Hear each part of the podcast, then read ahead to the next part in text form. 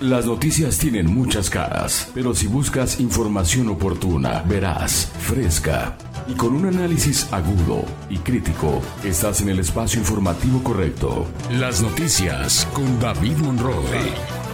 Experiencia, credibilidad, pero sobre todo pasión por la información. Los acontecimientos en tiempo real. Siempre contigo, siempre noticias.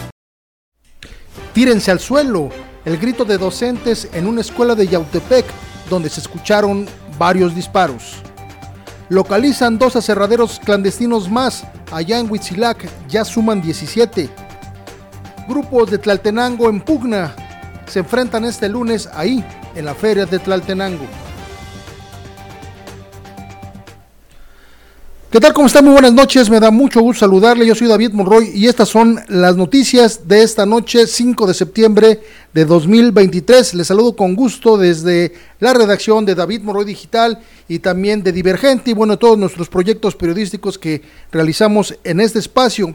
Antes de comenzar, le comunico, le informo como siempre que tenemos una línea telefónica para que se comunique con nosotros, nos comparte información y bueno, estemos siempre en contacto. Es una línea telefónica, pero también un WhatsApp para que nos envíe información. Escríbanos por favor al 777-514-5708, ahí lo puede ver en su pantalla, 777-514-5708, línea telefónica y también WhatsApp para que estemos en comunicación.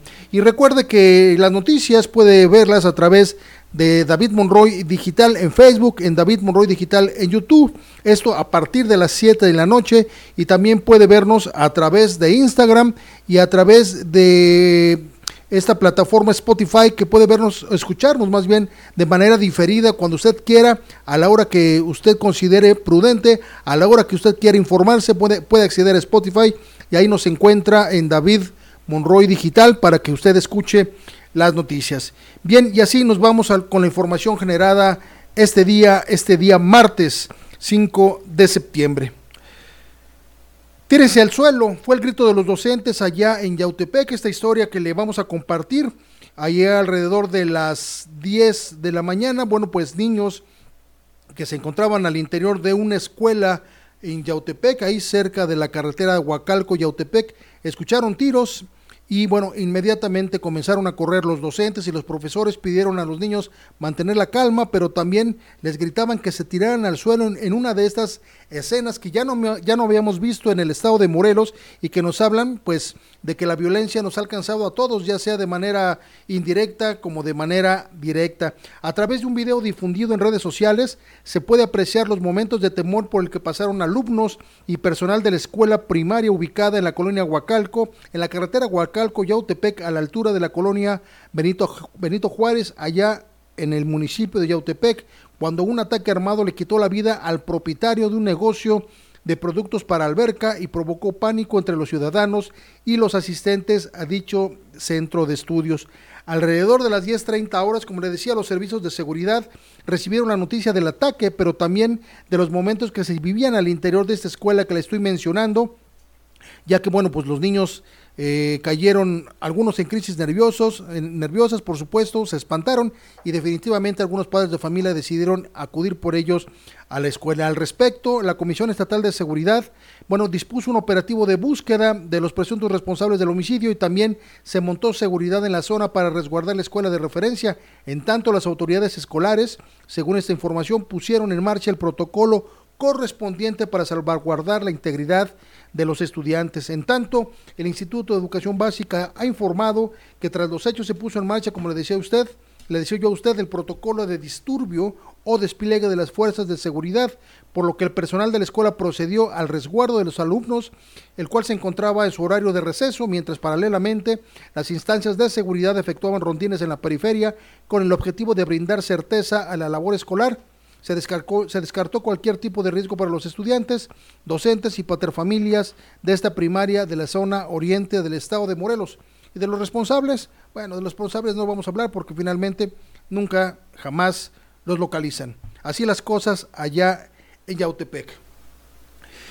Y en más información de los temas de violencia e inseguridad, bueno, quiero informarle que después de que en la ciudad de Cuernavaca se encontraron varias, varios mensajes de esos que de repente cuelgan en las en las bardas, en los puentes, en las escaleras de, diferentes lugares de la capital del estado de Morelos o del estado de Morelos por completo. Este lunes apareció una muy curiosa porque hace referencia al fiscal general del estado de Morelos, pero también, como en otras ocasiones, hace referencia a algunos cuerpos integrantes de los cuerpos policíacos de la ciudad de Cuernavaca. Al respecto, la eh, secretaria de Seguridad Pública o la secretaria de Seguridad y Protección Ciudadana de la ciudad de Cuernavaca, Alicia Vázquez Luna, aseguró que continúan con la investigación contra los policías mencionados justamente en esta manta. Eh, en entrevista, la funcionaria explicó que de todos los elementos que han sido mencionados en los mensajes se han presentado denuncias ante el Ministerio Público. La semana pasada se presentaron tres denuncias, es decir, se están investigando a los policías por si sí o por si no están relacionados con estos grupos criminales a través de que conocemos a través de estos mensajes que ciertamente en el tema periodístico no debiéramos darles credibilidad. Sin embargo, pues muchas veces tienen más información de la que ofrecen las autoridades y eso también hay que decirlo. Vamos a escuchar a Alicia Vázquez Luna con respecto a, esta, pues a este mensaje, a esta manta localizada el día de ayer, donde mencionan a algunos eh, policías de la Secretaría de, de, la Secretaría de Seguridad Pública de Cuernavaca. Mantas o anuncios que se presentan en el municipio de Cuernavaca, eh, el primer respondiente las entrega mediante un IPH al Ministerio Público para que el Ministerio Público abra precisamente una investigación. O la respuesta sí, sí hay una investigación. De suyo, también nosotros hacemos denuncias precisamente por esas mantas y eh, se abren procedimientos en asuntos internos. Eh, pues nosotros hemos presentado tres denuncias. En el pasado reciente, la semana pasada, hubo tres denuncias ante el Ministerio Público. Bien, pues ahí la información con respecto a este tema. Y por otro lado, quiero informarle que allá en, la, en los Altos de Morelos han sido incautados alrededor de 800 litros de gasolina. La Fiscalía General de la República incautó, como le decía yo, más de 800 litros de gasolina que permanecía almacenada al interior de una bodega de vehículos en el municipio de Zacualpan de Amilpas. A través de una orden de cateo, el Ministerio Público Federal, con apoyo de elementos federales, ingresaron a dicha bodega donde también se, se encontraban resguardadas pues herramienta y también se presume que se podría estar vendiendo el hidrocarburo de manera ilegal.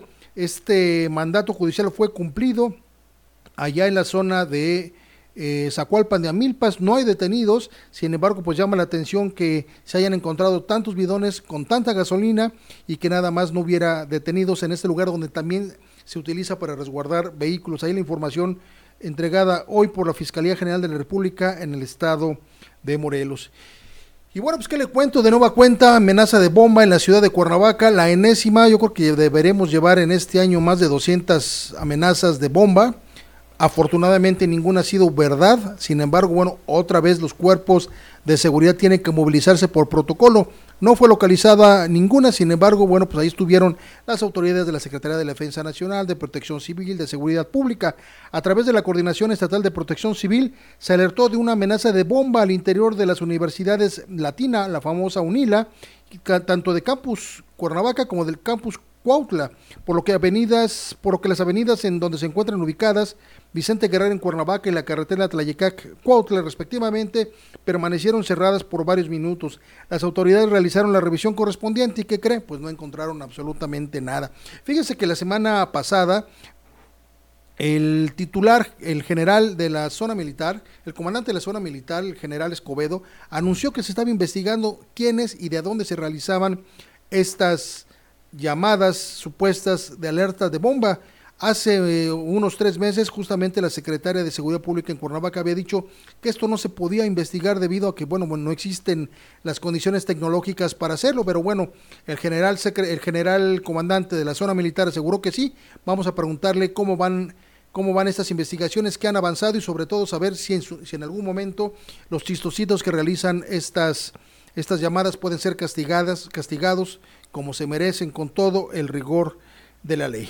Bien, así llegamos al primer corte de las noticias. Vamos a unos mensajes y regresamos. Las noticias con David Monroe. Aquí están las noticias. En Morelos, con las emergencias no se juega. Al realizar llamadas de broma pones en riesgo la atención de una emergencia real y constituye un delito. El 80% de las llamadas que se reciben al 911 son falsas y solo el 20% corresponde a auxilios reales. Atender un reporte falso puede costarle la vida a otra persona que necesita ayuda. Se podrán imponer de 3 meses a 2 años de prisión y multa de 10 a 100 días de salario mínimo a quien sea sorprendido haciendo estas acciones. Haz uso responsable de los números de emergencia. Protección Civil Morelos, Comisión Estatal de Seguridad Pública, Secretaría de la Defensa Nacional. Prepárate ante la próxima temporada de lluvias. Evita tirar basura en la vía pública, barrancas o ríos. Esto provoca taponamientos y puede generar inundaciones. Mantén limpias calles y patios para evitar la obstrucción del alcantarillado. Que la lluvia no te sorprenda. Reporta emergencia SAL 777 100 0515. Protección Civil Morelos.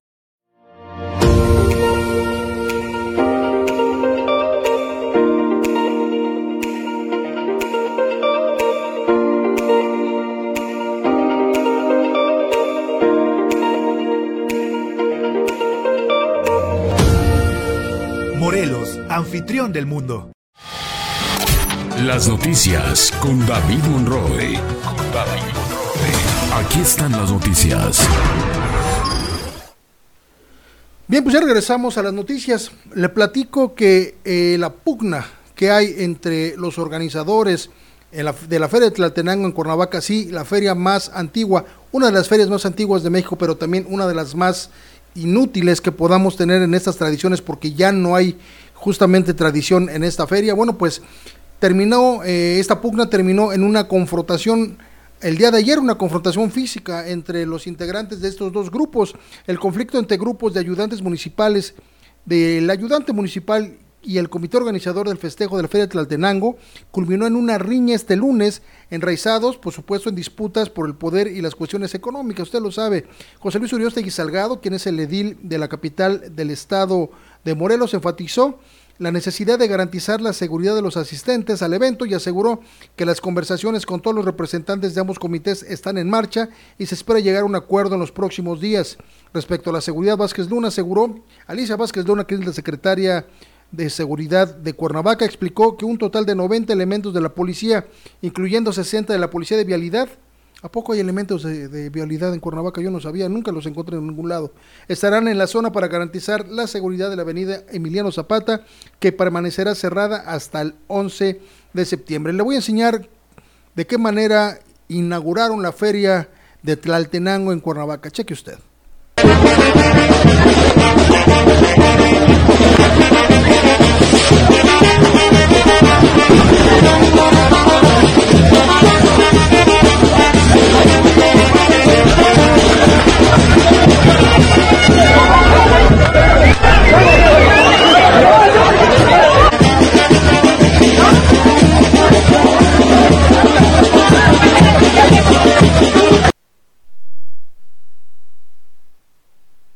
Las pugnas y los choques físicos también, también son tradicionales. Vamos a ver qué sucede en los próximos días porque el asunto ahí en Tlaltenango está bien calientito. Esperemos que no pase a mayores. Ultiman detalles en la rehabilitación de plazas de armas, de la Plaza de Armas de Cuernavaca. ¿Se acuerda usted que hasta hace unos días, eh, hasta hace unos días, permítame, porque tengo una información antes con respecto a lo de Tlatenango, me brinqué una de las notas. Quiero informarle que el presidente municipal de Cuernavaca, con respecto a esto que estábamos viendo de Tlatenango, aseguró la tarde de ayer que, más bien la tarde de este, de este martes, que no, eh, no se va a cancelar la Feria de Tlatenango pese a los conflictos existentes. Explicó que la pelea fue el resultado de la lucha de poder y dinero y dijo que el ayudante municipal Alberto Michael Quecho Zárate, que realizó la feria el año pasado, no rindió cuentas, por lo que los habitantes en este año determinaron hacerlo a un lado. Sin embargo, el ayudante se resiste, dice el alcalde, además de que han presentado denuncias en su contra, por lo que el edil dijo, si el pueblo lo determina, será destituido. Pero, pero finalmente los conflictos ahí entre Altenango continúan. Vamos a ver qué dijo el presidente municipal de Cuernavaca con respecto a estas imágenes que vio del choque y el conflicto que prevalece en el lugar. Eh, lo de ayer eh, me parece que sale del contexto, no se pusieron de acuerdo, pero espero que en los próximos días o siguientes días que dura la feria ya todo esté en orden. Ya, se, habló, ya se habló con los representantes de ambos grupos. ¿Es una disputa en realidad por las ganancias de la feria o qué es lo que los tiene enfrentados? Es una lucha de poder y de dinero, no, no le veo otra. El, ayudante municipal organizó la feria el año pasado, no rindió cuentas y en esta ocasión la comunidad dijo, como no rendiste cuentas, te hacemos a un lado y nosotros lo manejamos. Y se ha resistido el ayudante a, a permitirlo. Recuerde usted, cuando hay dinero y cuando hay fanatismo, estas cosas suceden. Y no lo digo yo, lo dice la historia. Ve usted todos los problemas, todos los conflictos mundiales han empezado por un tema o religioso o un tema político. No lo digo yo, reitero, lo dice la historia. Bien, ahora sí vamos con la información que le había yo comentado sobre la rehabilitación de la Plaza de Armas de Cuernavaca. Se acuerda que aproximadamente hace tres o cuatro meses la Plaza de Armas comenzó a romperse.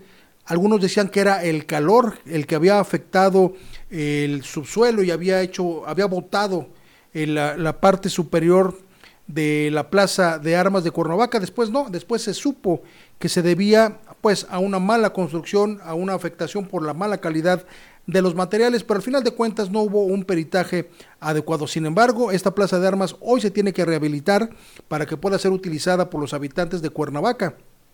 Esta rehabilitación va a costar una importante cantidad de dinero, cerca de 12 millones de pesos. Y bueno, ¿Cuánto tiempo tiene que se realizó? Bueno, no tiene ni 10 años que esta plaza de armas se rehabilitó o más bien se reconstruyó en la época del gobernador o del exgobernador Graco Ramírez, quien en este momento, como usted sabe, ha sido señalado por cualquier cantidad de irregularidades en el carácter económico. A, todas las, a todos los eventos, a todos los temas, a todas las obras, pues les metió un gran sobreprecio. Ahí, ahí está el tema de el Coruco Díaz, bueno, y una serie de cosas. Una de ellas es la Plaza de Armas de Cuernavaca.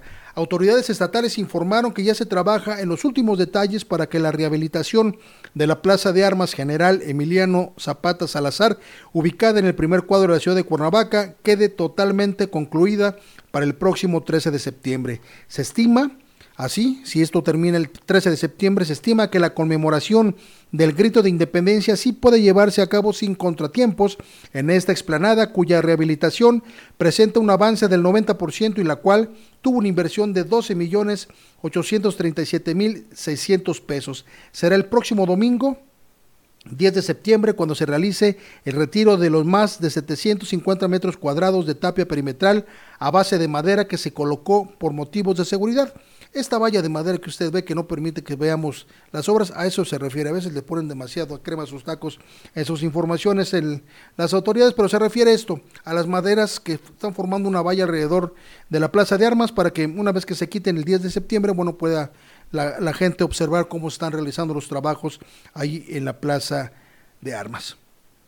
Bien, y a partir de esta fecha vamos a inaugurar una serie de colaboraciones de parte de periodistas, especialistas, catedráticos aquí en las noticias. Hoy es el turno de mi compañero periodista Enrique Durán con su café de las 7. Vamos a escucharlo.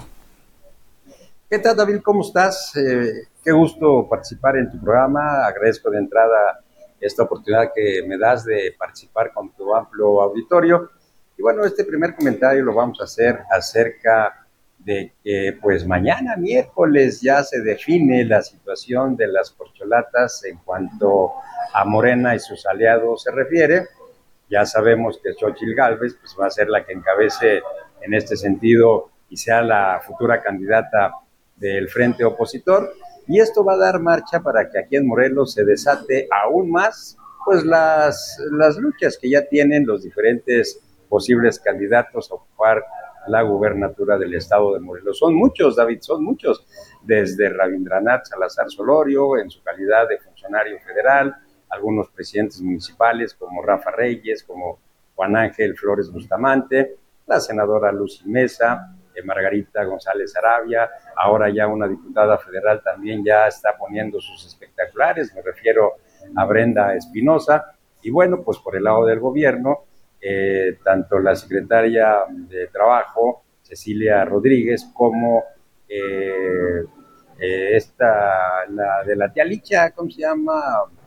eh, se me fue ahorita el nombre David, pero Sandra Anaya, Sandy Anaya, que ya está también anunciada en varios vehículos de transporte colectivo, y bueno, pues para los que se sumen esta semana, porque creo que va a haber muchos otros candidatos que vayan a aspirar a la gubernatura del estado de Morelos. Hay mucho que hablar, hay mucho que decir, David, y pues muchas gracias por, dejarme participar aquí en las noticias con David Monroy.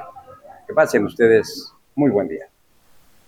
Pues muchas gracias, Enrique. No, pues el honor es para nosotros, mi querido Enrique, con tu sapiencia, tu sabiduría y por supuesto tu conocimiento de los temas sociales, de los temas políticos. Por supuesto es un honor tenerte con nosotros. Y además, bueno, es muy cierto esto que mencionas. A partir de que se conozca a nivel nacional lo que suceda para el coordinador nacional de la Cuarta Transformación, aquí en Morelos se vendrá eh, pues inmediatamente como, como como estamos esperando toda la serie de acontecimientos y seguramente antes de diciembre ya tendremos alguna eh, información ya de carácter oficial sobre quién va a ser el coordinador de la cuarta transformación en el estado de Morelos.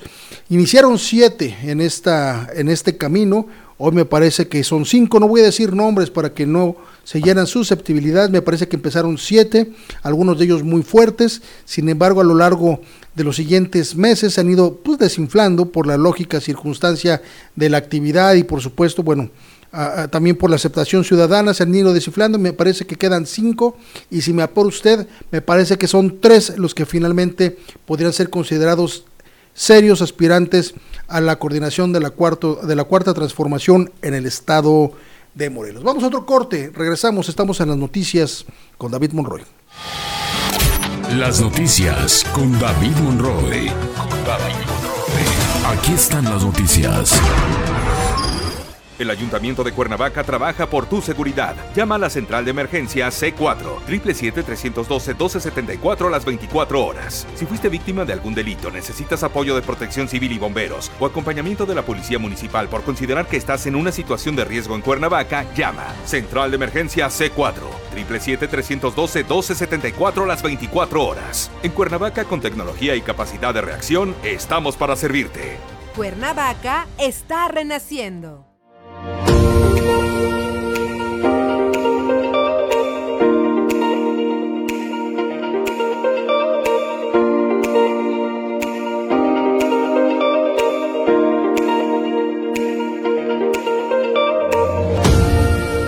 Morelos, anfitrión del mundo. Las noticias con David Monroe. Aquí están las noticias. Bien, ya regresamos a las noticias. Localizan dos aserraderos más en Huitzilac. Dos aserraderos más clandestinos, por supuesto, fueron incautados en el barrio de San José, en el municipio de Huitzilac, allá al norte del estado de Morelos, ahí ligado a la Ciudad de México y al Estado de México, durante un operativo del Ejército Mexicano en coordinación con la Guardia Nacional y la Fiscalía General de República. ¿Cuándo? Este mediodía de martes. A las 12.20 horas las autoridades ubicaron los dos predios que eran utilizados para esta actividad. En el primero había 80, 80, metros cúbicos, por supuesto, de madera, eh, aproximadamente 200 troncos y maquinaria como una torre de acero con motor trifásico y carro de empuje. Mientras que en el otro aserradero se, encontraron, se encontró también madera, no hubo detenidos. Qué raro, no ha habido detenidos en todas las actividades que han habido ahorita en los últimos meses allí, en las últimas semanas allí en Huitzilac. Desde el 2 de agosto iniciaron los operativos contra la tala clandestina de árboles, venta por supuesto ilegal de madera y en total suman hasta este momento 17 aserraderos clandestinos asegurados, una gran cantidad de madera, eh, herramientas y por supuesto maquinaria, pero que cree ni un solo detenido. Hay quien dice, bueno, es que ¿por qué no hay detenidos? Las autoridades están coludidas.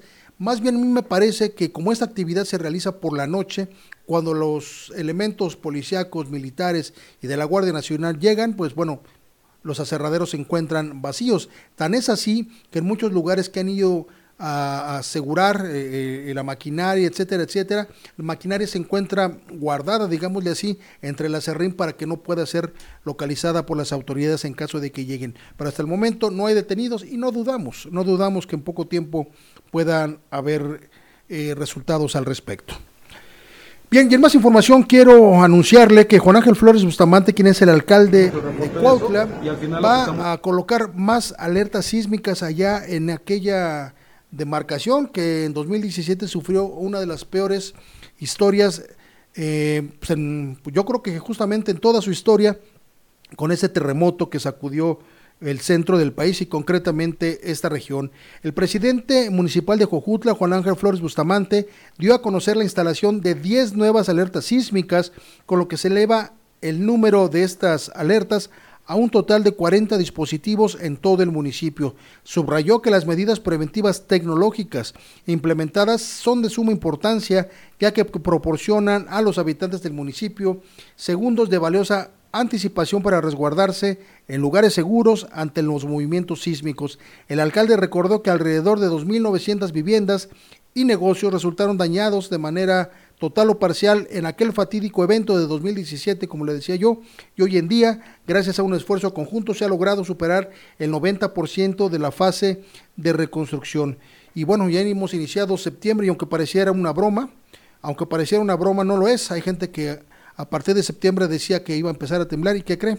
Dos años anteriores, bueno, justamente en las mismas fechas de los terremotos, ese mismo día ha temblado. De tal manera que hay que estar preparados, prepare su mochila de emergencia y en las noches, por supuesto, pues no duerma eh, desnudo, colóquese una pijama, en fin, las pantuflas cerca, una chamarra, su mochila, para que en cualquier caso tenga que usted que salir corriendo, lo haga, resguarde a su familia y resguarde sus mascotas. Coloque por favor al exterior o eh, junto a su puerta sus unas cintas para en caso de que sea necesario salir, bueno, pues las mascotas también son parte de la familia y hay que sacarlas para que también no vayan a sufrir algún tipo de accidente, alguna alguna agresión pues en este en este en estos movimientos telúricos.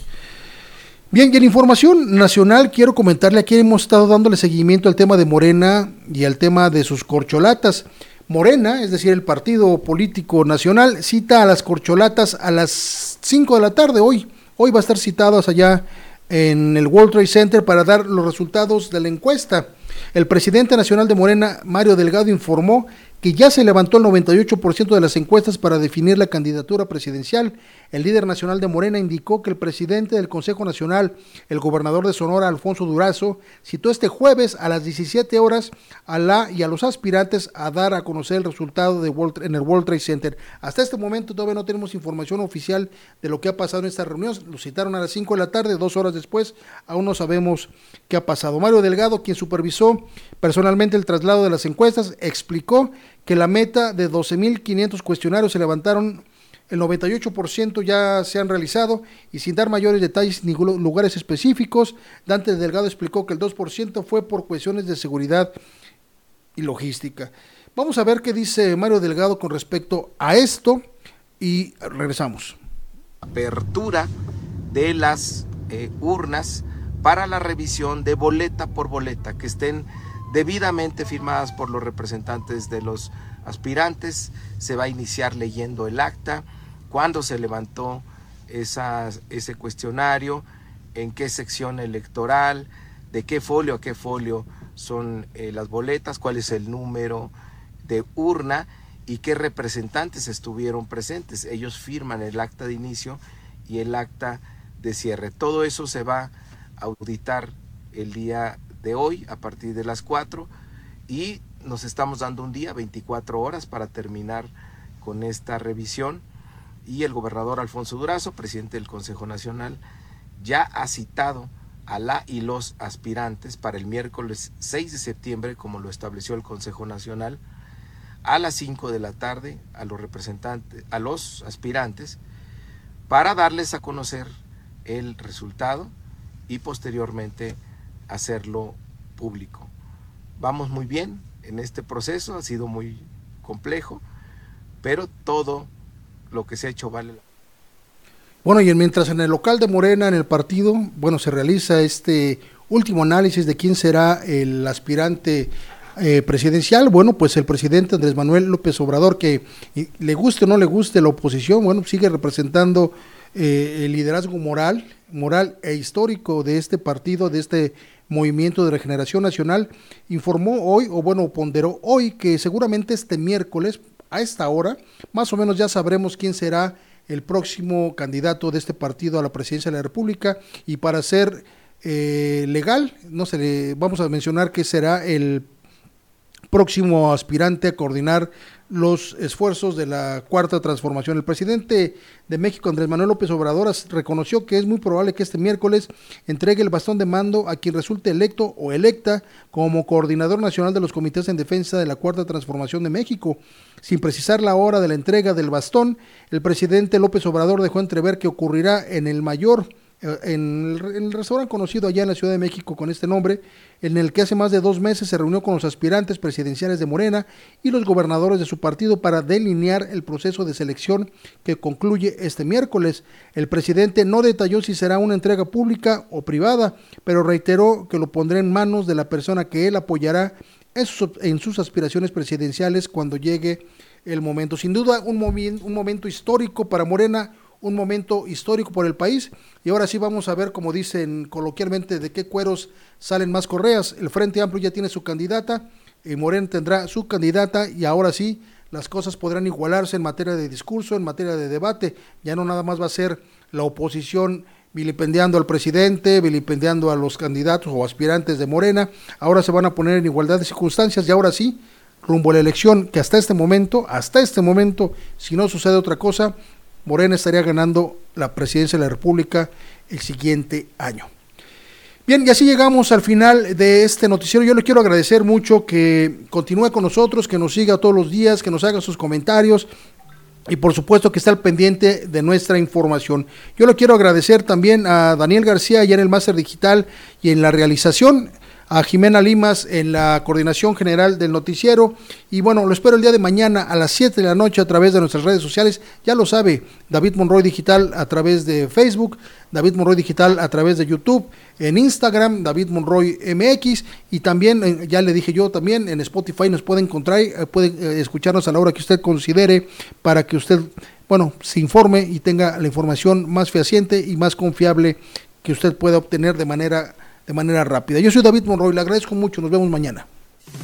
Las noticias tienen muchas caras, pero si buscas información oportuna, verás, fresca y con un análisis agudo y crítico, estás en el espacio informativo correcto. Las noticias con David Monroy. Experiencia, credibilidad, pero sobre todo pasión por la información. Los acontecimientos en tiempo real. Siempre contigo, siempre noticias.